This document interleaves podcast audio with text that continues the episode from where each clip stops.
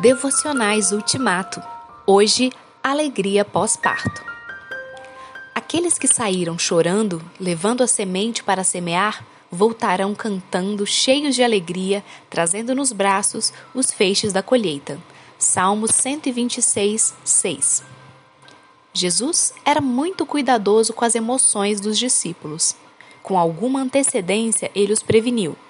Daqui a pouco vocês não vão me ver mais, porém pouco depois vão me ver novamente.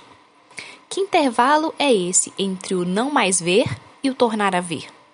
Pode ser o pequeno período de tempo entre sua morte e ressurreição, ou um intervalo um pouco maior entre a prisão, morte e ressurreição e a ascensão e a descida do Espírito Santo. Para ajudá-los a entender, Jesus faz uso de uma metáfora. Quando uma mulher está para dar à luz, ela fica triste porque chegou a sua hora de sofrer. Mas depois que a criança nasce, a mulher fica tão alegre que nem lembra mais do seu sofrimento. O parto de Jesus seria a prisão, o sofrimento, a morte e o sepultamento.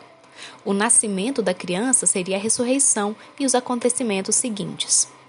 Com o bebê nascido, o sofrimento deixa a dianteira e passa para a retaguarda, desliga-se do presente, passa a fazer parte do passado.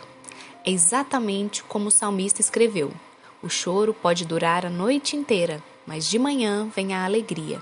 É a alegria pós-parto. Passarei por momentos de tristeza, certo de que a alegria está a caminho.